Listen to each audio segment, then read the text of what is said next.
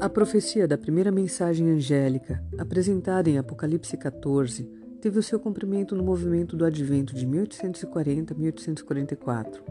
Tanto na Europa como na América, homens de fé e oração ficaram profundamente comovidos ao ver sua atenção chamada para as profecias e, examinando o registro inspirado, viram convincentes evidências de que o fim de todas as coisas estava às portas.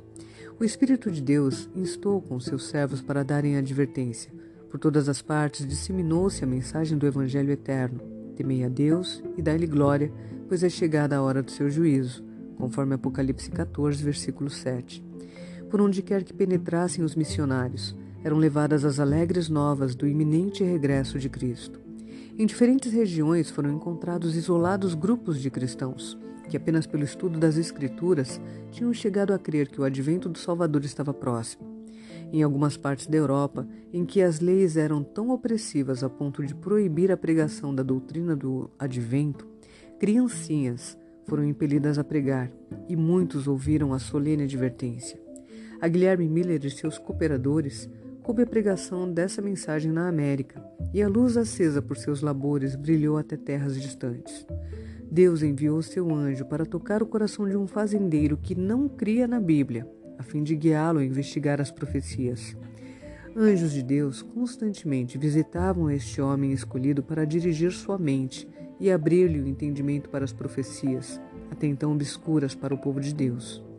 Foi-lhe concedido o princípio da corrente da verdade, e ele foi levado a examinar elo após elo, até que vislumbrou a palavra de Deus com espanto e admiração. Viu nela a perfeita cadeia da verdade. Essa palavra que havia considerado não inspirada, agora abria-se diante de seus olhos, em sua gloriosa beleza. Viu que uma parte das Escrituras explicava a outra, e quando uma passagem era de difícil entendimento, encontrava em outra porção da palavra uma que a explanava. Considerou a sagrada palavra de Deus com alegria e o mais profundo respeito e reverência. À medida em que seguia examinando as profecias, viu que os habitantes da terra estavam vivendo nas derradeiras cenas da história do mundo, todavia ignorantes do fato. Olhou para as igrejas e viu que elas estavam corrompidas. Haviam retirado de Jesus as suas afeições, colocando-as no mundo. Estavam em busca de honras mundanas em lugar daquela honra que vem de cima. Lutavam por riquezas terrenas em lugar de depositar o seu tesouro no céu. Podia ser, podia haver hipocrisia, trevas e morte em todos os lugares. Seu espírito se agitou. Deus o chamou para abandonar sua fazenda, assim como chamou Eliseu para deixar os bois e o campo de trabalho a fim de seguir a Elias. Com temor, Guilherme Miller começou a desdobrar perante o povo os mistérios do reino de Deus, conduzindo os ouvintes através das profecias para o segundo advento de Cristo. O testemunho das Escrituras apontando a vinda de Cristo para 1843 despertou amplo interesse. Muitos se convenceram de que os argumentos do período profético estavam corretos e, sacrificando seu orgulho de opinião, alegremente recebiam a verdade. Alguns pastores deixaram de lado suas ideias e sentimentos sectários, deixaram seus salários e igrejas e uniram-se na proclamação da vinda de Jesus. Poucos pastores, porém, aceitaram esta mensagem. Portanto, ela era grandemente entregue a humildes leigos. Agricultores deixavam seus campos, mecânicos as ferramentas, comerciantes as mercadorias, profissionais suas posições, e mesmo assim, o número de obreiros era reduzido em comparação com a obra que devia ser realizada. A condição de uma igreja ímpia e um mundo jazendo na maldade pesavam na alma dos verdadeiros atalaias e eles voluntariamente suportaram trabalhos, privação e sofrimentos a fim de poderem chamar os homens ao arrependimento para a salvação. Embora com a oposição de Satanás, o trabalho ia avante com rapidez e a verdade do advento era aceita por milhares de pessoas. Por toda parte, se ouvia o penetrante testemunho advertindo os pecadores, tanto mundanos como membros da igreja, a fugirem da ira vindoura quais João Batista, o precursor de Cristo, os pregadores punham o machado à raiz da árvore e com todos insistiam em que produzissem frutos dignos de arrependimento. Seus fervorosos apelos achavam-se em evidente contraste com as afirmações de paz e segurança que se ouviam dos púlpitos populares, e onde quer que a mensagem fosse apresentada, comovia o povo. O simples e direto testemunho das Escrituras, levado ao íntimo pelo poder do Espírito Santo, comunicava-lhes um peso de convic convicção a que poucos eram capazes de resistir inteiramente. Os que professavam a religião eram despertados de sua falsa segurança Viam sua apostasia, mundanidade, incredulidade, seu orgulho e egoísmo. Muitos buscavam o Senhor com arrependimento e humilhação. As afeições tão longamente dedicadas às coisas terrenas estavam agora fixadas no céu. O Espírito de Deus repousava sobre eles e, com o coração abrandado e subjugado, uniam-se para fazer soar o clamor: Temei a Deus e dai-lhe glória, pois é chegada a hora do seu juízo conforme Apocalipse 14, versículo 7. Pecadores em lágrimas perguntavam: Que devo fazer para me salvar? Aqueles cuja vida tinha sido assinalada pela desonestidade estavam ansiosos por fazer a devida restituição. Todos os que encontravam paz em Cristo anelavam ver outros participarem dessa bênção. O coração dos pais se convertia aos filhos e o dos filhos aos pais. As barreiras do orgulho e reserva foram varridas. Fizeram-se confissões sinceras e os membros da família trabalhavam pela salvação dos mais queridos e dos que mais perto se achavam. Frequentemente se ouvia a voz de fervorosa intercessão. Por toda parte havia almas em profunda angústia, lutando com Deus. Muitos passavam em oração a noite toda para obter a certeza de que seus pecados estavam perdoados ou pela conversão dos parentes e vizinhos. A fervorosa e determinada fé alcançava seus objetivos. Tivesse o povo de Deus continuado a ser tão importuno na oração e apresentado suas petições ao trono da graça, e teriam entrado na posse de uma experiência mais rica do que tem agora. Há muito pouca oração, muito pouca real convicção do pecado e a falta de uma fé viva deixa muitos destituídos da graça tão ricamente provida por nosso gracioso Redentor. Todas as classes afluíam às reuniões adventistas daqueles que aguardavam o advento de Cristo. Ricos e pobres, grandes e humildes, achavam-se por vários motivos ansiosos por ouvir por si mesmos a doutrina do segundo advento.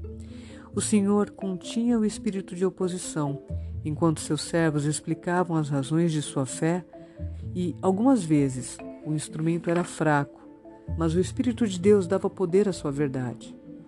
Sentia-se a presença dos santos anjos nessas assembleias, e muitos eram diariamente acrescentados aos crentes.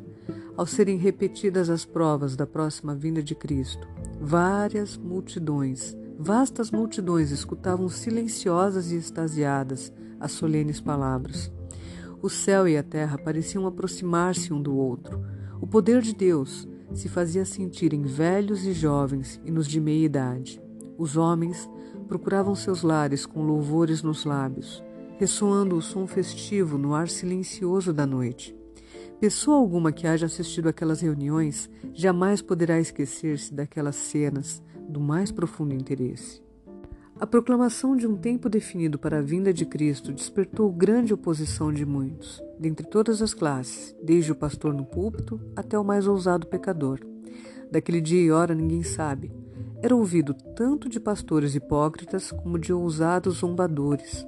Fechavam os ouvidos à clara e harmoniosa explanação do texto, por aqueles que chamavam a atenção para o fim dos períodos proféticos e para os sinais que o próprio Cristo predisse como evidências de seu advento. Muitos que professavam amar ao Salvador declaravam que não se opunham à doutrina do segundo advento, faziam objeções unicamente ao tempo definido. Mas os olhos de Deus, que tudo veem, leram o seu coração. Não desejavam ouvir acerca da vinda de Cristo para julgar o mundo com justiça. Haviam sido servos infiéis, suas obras não resistiriam à inspeção do Deus que sonda os corações e receavam encontrar-se com o Senhor. Tais como os judeus ao tempo do primeiro advento de Cristo não estavam preparados para recebê-lo. Satanás e seus anjos exultavam e lançavam a afronta ao rosto de Cristo e dos santos anjos, por ter seu povo professo tão pouco amor por ele que não desejavam o seu aparecimento. Atalaias infiéis embaraçaram o progresso da obra de Deus. À medida em que o povo se levantava e começava a indagar sobre o caminho da salvação, estes líderes se interpunham entre eles e a verdade, procurando acalmar seus temores por falsas interpretações da palavra de Deus. Estavam unidos neste trabalho, Satanás e pastores não consagrados, clamando paz, paz, quando Deus não havia falado de paz. Tais quais os fariseus no tempo de Cristo, muitos se recusaram a entrar no reino de Deus e impediram os que estavam entrando. O sangue dessas almas ser-lhes-á requerido. Por onde quer que a mensagem da verdade fosse proclamada, os mais humildes e devotos nas igrejas eram os primeiros a recebê-la. Os que estudavam por si mesmo a Bíblia podiam ver o caráter não escriturístico das opiniões populares com respeito às profecias. E onde quer que o povo não fosse enganado pelos esforços do clero em confundir e perverter a fé, onde quer que por si mesmos investigassem a palavra de Deus, a doutrina do advento precisava apenas ser comparada com as Escrituras para estabelecer-lhe a autoridade divina. Muitos eram perseguidos por seus irmãos descrentes. Alguns, a fim de conservar sua posição na igreja, concordaram em silenciar a respeito de sua esperança. Outros, porém, sentiam que a lealdade para com Deus não lhes permitia ocultar desta maneira as verdades que ele desconfiara. Não poucos foram separados da comunhão da igreja, unicamente pelo motivo de exprimirem sua crença na vinda de Cristo. Muito preciosas se tornaram aos que suportavam esta prova de sua fé as palavras do profeta: Vossos irmãos, que vos aborrecem e que para longe vos lançam por causa do vosso amor ao meu nome, e que dizem: Mostre o Senhor a sua glória para que vejamos a vossa alegria esses serão confundidos, conforme está escrito em Isaías capítulo 66, versículo 5. Anjos de Deus observavam com o mais profundo interesse o resultado da advertência. Quando as igrejas, como um corpo, rejeitaram a mensagem, anjos os anjos se afastaram delas com tristeza. Muitos havia, porém, nas igrejas que não tinham ainda sido provados quanto à verdade do advento. Muitas pessoas eram transviadas por maridos, esposas, pais ou filhos e fazia-se-lhes crer que era pecado até mesmo ouvir as heresias pregadas pelos adventistas. Os anjos receberam ordem de velar fielmente por aquelas almas, pois outra luz procedente do trono de Deus deveria ainda resplandecer sobre elas. Com inexprimível desejo, os que haviam recebido a mensagem aguardavam a vinda do Salvador. O tempo em que esperavam encontrar-se com ele estava às portas. Com calma e solenidade viam aproximar-se a hora. Permaneciam em doce comunhão com Deus, como que antegozando a paz que desfrutariam no glorioso porvir. Pessoa alguma que haja experimentado esta confiante esperança poderá esquecer-se daquelas preciosas horas de expectativa as ocupações seculares foram, em sua maior parte, postas de lado por algumas semanas. Como se estivessem no leito de morte e devessem, dentro de poucas horas, cerrar os olhos às cenas terrestres, os crentes sinceros examinavam cuidadosamente todos os pensamentos e emoções de seu coração. Não houve confecção de vestes para a ascensão. Todos sentiam, porém, a necessidade de evidência íntima de que estavam preparados para encontrar-se com o Salvador. Suas vestes brancas eram a pureza da alma, o caráter purificado do pecado pelo sangue expiatório de Cristo. Deus intentara provar seu povo. Sua mão ocultou um erro no computo dos períodos proféticos. Os adventistas não descobriram esse erro. Tampouco foi descoberto pelos mais instruídos de seus oponentes. Estes últimos diziam: Vossa contagem dos períodos proféticos é correta. Qualquer grande acontecimento está prestes a ocorrer. Mas não é o que o Sr. Miller prediz é a conversão do mundo e não o segundo advento de Cristo. Passou-se o tempo de expectação e Cristo não apareceu para o libertamento de seu povo. Os que com fé e amor sinceros haviam esperado o Salvador experimentaram amargo desapontamento. Todavia, os propósitos de Deus se cumpriram. Provara ele o coração dos que professavam estar à espera de seu aparecimento. Muitos havia entre eles que não tinham sido constrangidos por motivos mais elevados do que o medo. A profissão de fé não lhes transformara o coração nem a vida. Não se realizando o acontecimento esperado, declararam essas pessoas que não se achavam decepcionadas, nunca tinham crido que Cristo viria. Contavam-se entre os primeiros a ridicularizar a tristeza dos verdadeiros crentes. Mas Jesus e toda a hoste celestial olhavam com amor e simpatia para os provados e fiéis, embora decepcionados pudesse descerrar-se o véu que separava o mundo visível do invisível e ter-se-iam visto anjos aproximando-se daquelas almas constantes, escudando-as dos dardos do maligno.